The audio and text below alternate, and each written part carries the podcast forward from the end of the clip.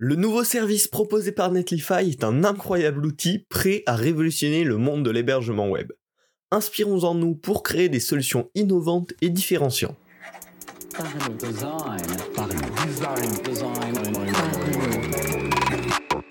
La cinquième saison de Parlons Design est sponsorisée par ZKKTOS Theory, le site des product designers.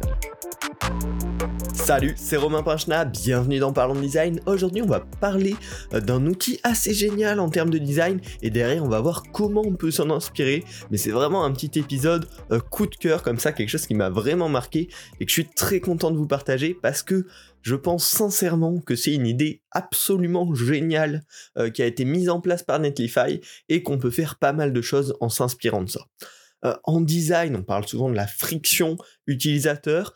souvent, on le voit de manière négative, dans le sens il faut éliminer un maximum la friction, mais c'est pas si simple que ça. Il y a plein de produits où en fait la friction va avoir un intérêt. Euh, par exemple, quand on fait l'action de supprimer un euh, document hyper important ou une section de notre profil, là on va vouloir mettre un minimum de friction pour que l'utilisateur puisse pas le faire par erreur ou des choses comme ça. En tout cas, c'est un vrai sujet clé de design. Aujourd'hui, on va partir de l'optique de déchirer la friction, on l'enlève à 100% pour créer quelque chose de tout à fait innovant.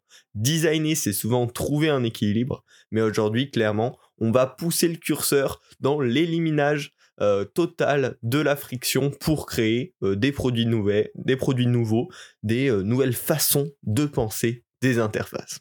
Donc parmi toutes les façons d'innover, aujourd'hui on va parler de supprimer la friction en prenant l'exemple de Netlify Drop. Alors Netlify, euh, c'est un service euh, d'hébergement web globalement qui permet euh, bah, d'héberger toutes sortes de projets web, toutes sortes de technologies. c'est un outil, il me semble pas hyper vieux, mais en tout cas qui vraiment a su s'imposer euh, durant les dernières années pour devenir un des gros acteurs. Et très, très récemment, ils ont sorti Netlify Drop. Alors Netlify Drop, c'est assez magique, c'est un service d'hébergement web, bien évidemment, mais c'est un service d'hébergement web ultra rapide qui va leur permettre probablement d'acquérir beaucoup d'utilisateurs. Alors, je vous explique un peu plus en détail habituellement sur à peu près la totalité euh, des plateformes d'hébergement, c'est quand même assez long pour pouvoir déployer un site en ligne.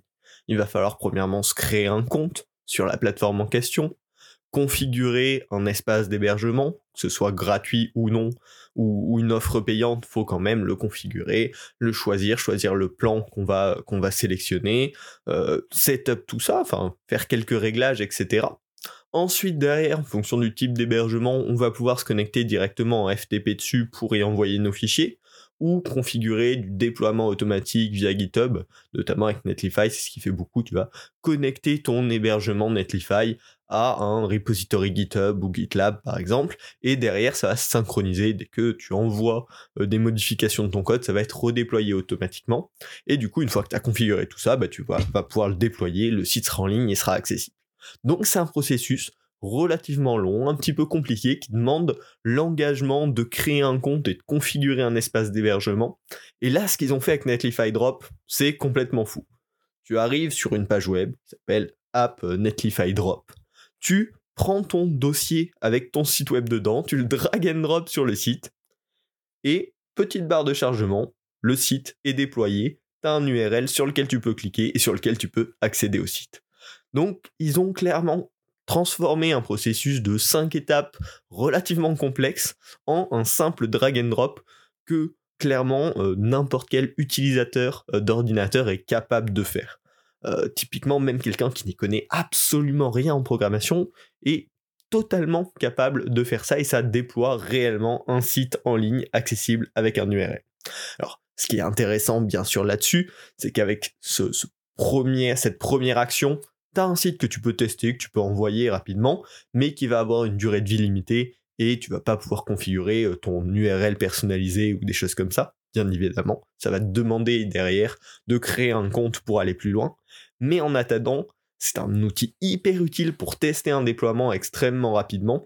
Et surtout, pour Netlify, c'est un excellent outil d'acquisition. Parce que tous les euh, étudiants, notamment, qui veulent déployer un site hyper vite pour une présentation de cours ou des choses comme ça, vont pouvoir utiliser Netlify Drop. Euh, tous les petits entrepreneurs qui veulent tester un truc hyper rapidement vont pouvoir tester Netlify Drop parce que c'est clairement aujourd'hui la solution de loin la plus simple pour déployer un site. Et derrière, ils vont pouvoir créer leur compte s'ils ont besoin de projets plus gros ou s'ils veulent pousser le projet actuel qu'ils viennent de déployer euh, sur une plus longue période ou avec euh, des, accès un petit peu plus avancés.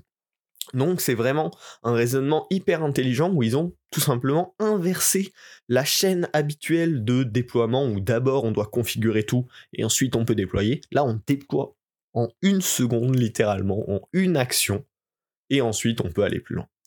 Euh, c'est complètement fou, c'est vraiment une vraie pensée design où ils ont euh, questionner euh, les raisons de finalement pourquoi les gens font cette action, qu'est-ce qu'ils veulent au fond, et comment on peut simplifier cet accès en prenant en compte bien sûr les contraintes techniques. Et donc là, ils ont fait une sursimplification du process euh, qui dépasse 100% bah, de leurs concurrents. Aucun concurrent ne propose une solution aussi simple pour déployer son site. Donc là, ils ont clairement bah, plein d'atouts avec cet outil. Hein. Déjà, ça va, ça potentiellement devenir le service un petit peu go-to pour tous les développeurs dès qu'ils ont un mini projet à tester, à déployer, parce qu'ils savent que bah en deux secondes c'est fait. Euh, ça va pouvoir pousser encore plus Netlify dans les esprits des utilisateurs comme plateforme par défaut. Euh, pour déployer un petit projet, bon, on va là-dessus. Du coup, pour déployer un gros projet, ben, par défaut, on va avoir tendance à regarder les offres de Netlify. Et bien sûr, c'est un excellent atout de communication. Bah, je vous en parle aujourd'hui mais euh, sur plein de, blogs dédiés aux développeurs, ça en parle également, et ça va leur permettre d'acquérir sur long terme plein de nouveaux utilisateurs, comme je disais, notamment avec des étudiants ou euh, des personnes qui apprennent par eux-mêmes, parce que c'est une solution gratuite, hyper simple pour tester et pour se former un petit peu au déploiement de manière très simple dans un premier temps, puis en étant poussé euh, ensuite de, plus en plus loin dans, les aspects techniques. Ah, voilà, je voulais vous en parler comme ça, mais bien sûr, on va pas s'en arrêter là comment on peut s'en inspirer, quelle tactique est-ce qu'on peut reprendre dans nos designs pour créer comme ça des services innovants. Alors, la première version euh, de, cette pensée-là que je vous propose, c'est de réordonner les étapes. Là, c'est vraiment ce qu'a fait Netlify, si on a plein d'étapes compliquées pour arriver à un objectif final, mais finalement, est-ce qu'on peut pas inverser toutes ces étapes pour au lieu de commencer par euh, je crée mon compte, je configure et ensuite je peux enfin utiliser le service, pourquoi on ne pourrait pas utiliser le service en premier et ensuite créer mon compte, configurer, etc. Ça peut s'appliquer clairement dans plein de process. Euh, souvent, par exemple, on demande de créer un compte à l'utilisateur en premier et ensuite il peut utiliser l'application. Mais est-ce qu'on ne pourrait pas faire l'inverse? La prochaine fois qu'on design une application Est-ce qu'on ne peut pas permettre à l'utilisateur d'utiliser l'application et au bout d'un moment lui demander de créer un compte pour passer à des actions suivantes? Ou au bout de quelques minutes d'utilisation lui dire bah maintenant il faut créer un compte. Mais est-ce qu'il n'y a pas possibilité de lui laisser l'utiliser sans compte parce que finalement bah, ça va lui permettre d'avoir un vrai avant-goût, une vraie motivation pour se créer un compte parce qu'il sait la valeur qu'il aura derrière. Pareil, souvent quand on lance une application, plein d'applications demandent les autorisations de GPS, de notifications dès le début pour ensuite permettre l'utilisation. Est-ce qu'on peut pas encore une fois inverser ça, permettre l'utilisation d'abord et au fur et à mesure que l'utilisateur demande accès à des fonctions spécifiques, on va lui dire ah ben tu veux ça, il nous suffit d'avoir l'autorisation euh, pour le GPS par exemple. Et donc penser à réordonner finalement les étapes que des fois on va un peu faire par défaut, soit parce qu'on va les ignorer, soit parce qu'on va se dire bah c'est plus pratique comme ça. Mais finalement, des fois, si on dépasse cet aspect pratique, on va pouvoir permettre une expérience bien meilleure, une meilleure acquisition d'utilisateurs et finalement remplir les objectifs des interfaces qu'on conçoit pour nos utilisateurs. Alors, cette méthodologie d'effacer toute la friction, elle peut aussi se voir sous l'angle d'éliminer tout le surplus. Netlify l'a aussi appliqué. On demande souvent la configuration un petit peu de l'hébergement. mais finalement, est-ce qu'une configuration par défaut peut pas marcher dans 90% des cas? Euh, Ça peut fonctionner par exemple dans un formulaire. On va éviter de demander des informations pas nécessaires, l'âge de l'utilisateur, son adresse, euh, un double mot de passe. Euh, dès le début, on va demander que l'essentiel dans un premier temps pour que l'inscription soit la plus simple possible.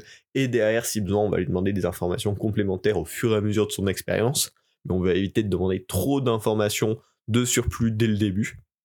Ou euh, sur la création d'un compte. Toutes les applications quasiment aujourd'hui demandent de créer un compte sur mesure ou propose des fois euh, la connexion via les réseaux sociaux, mais est-ce qu'en fonction de votre produit, bah finalement faire une inscription avec un, un email, avec un lien magique, c'est-à-dire l'utilisateur va juste avoir à mettre son mail et directement ça va lui envoyer un petit lien, un petit code qui lui permet de se connecter sans avoir à créer de compte, avec un mot de passe, etc. Donc ça lui crée un compte lié à son adresse mail et la prochaine fois qu'il voudra se reconnecter, il aura juste à ressaisir son adresse mail, il recevra son lien magique de connexion et ça évite d'avoir un mot de passe de plus à retenir, utilisé comme le font par exemple WhatsApp, vous l'avez fait Clubhouse, juste le numéro de téléphone. Et pareil, quand on met son numéro de téléphone, ça envoie un code de vérification plus besoin d'enregistrer de mot de passe en tête, ça simplifie vachement, ou proposer bah, les connexions via Google, Apple, Facebook, etc., qui peuvent des fois bah, tout simplement éliminer l'étape compliquée de se créer un compte, de remplir plusieurs champs, et pouvoir simplifier, aller droit au but en fonction des besoins de votre produit. Et enfin, euh, la troisième inspiration qu'on peut tirer de ce Netlify Drop, c'est le fait de proposer des solutions temporaires. Là, c'est exactement, encore une fois, ce que fait Netlify Drop. Hein. Il propose un hébergement temporaire qui va durer, je sais pas, une semaine, un mois. Et si on veut que ça dure plus longtemps, bah, il va falloir se créer un compte. Euh, ça peut s'appliquer dans plein de choses. Si vous faites bah, des, jeux vidéo, par exemple, ça va être bah, les utilisateurs peuvent créer une room de jeu temporaire, un petit lien qu'ils vont partager à leurs amis hyper rapidement. Et euh, bah, s'ils veulent pouvoir paramétrer cette room là, la rendre privée, des choses comme ça, ils vont devoir créer un compte pour que cette room puisse rester ouverte à tout jamais ou avoir des règles spécifiques. Ça peut être une très bonne méthode plutôt que de forcer les utilisateurs à se créer un compte pour créer une room de jeu. Euh, et en même temps, voilà, trouver un peu cet équilibre entre permettre aux gens de découvrir très facilement le jeu, de le tester très rapidement, et derrière les pousser vers se créer un compte euh, pour qu'ils puissent aller plus loin, explorer le jeu plus en profondeur. Ou on peut imaginer pareil, euh, aujourd'hui, dans la plupart des solutions de messagerie, on doit créer un espace de discussion pour ensuite pouvoir discuter. Ben, est-ce que ce serait pas possible, par exemple, si on travaille chez Slack, de pouvoir créer un petit lien hyper rapide, créer un mini espace, que les gens puissent discuter, et derrière, s'ils veulent pouvoir ben, utiliser plus de fonctionnalités de Slack, euh, peuvent euh, créer un vrai compte pour garder cet espace ouvert et le pousser dans ses retranchements. Voilà, il y a plein d'idées comme ça qu'on peut tirer, vraiment Netlify Drop c'est une excellente inspiration, c'est ce qu'ils ont réussi à faire dans le monde de l'hébergement, et finalement est-ce qu'on peut pas l'appliquer à d'autres univers, ou même à notre réflexion de design en général, hein, réordonner les étapes, c'est une réflexion qu'on peut avoir sur tout plein de design d'interface. Euh, voilà. J'espère que ce cet épisode un petit peu plus court que d'habitude vous aura plu. Supprimer la friction à 100% peut être un moteur d'innovation. Bien sûr, ce n'est pas le seul. Il ne faut pas appliquer cette méthodologie tout le temps, bien évidemment, mais comme tout ce que je vous raconte dans ces podcasts et dans probablement tout ce que vous lisez également euh, sur Internet ou sur des livres sur le design, faut toujours l'adapter au contexte. En tout cas, là, ça a été extrêmement bien utilisé et on peut s'en inspirer. Voilà n'hésitez pas justement à analyser un petit peu les annonces que vous voyez autour de vous, à vous en inspirer. Si cet épisode vous a plu, si ces infos vous a plu, si cette petite discussion vous a plu, n'hésitez pas bien sûr à vous abonner au podcast Parlons Design. C'est toutes les semaines un épisode où on discute comme ça ensemble d'un petit sujet de design.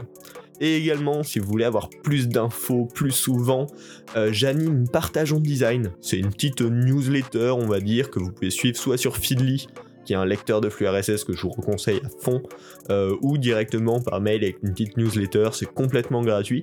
Et en fait, dès que je trouve des articles ou des contenus, des vidéos euh, qui, moi, euh, me passionnent en termes de design, ben, je le partage là-dessus, je vous donne un petit peu mon avis, et puis vous pouvez les consulter. donc n'hésitez pas, pareil, c'est gratuit, le lien est dans la description, et ça vous permet d'avoir un petit peu plus de contenu design choisi à la main. J'espère que cet épisode vous aura plu. On se retrouve la semaine prochaine dans Parlons Design. Salut.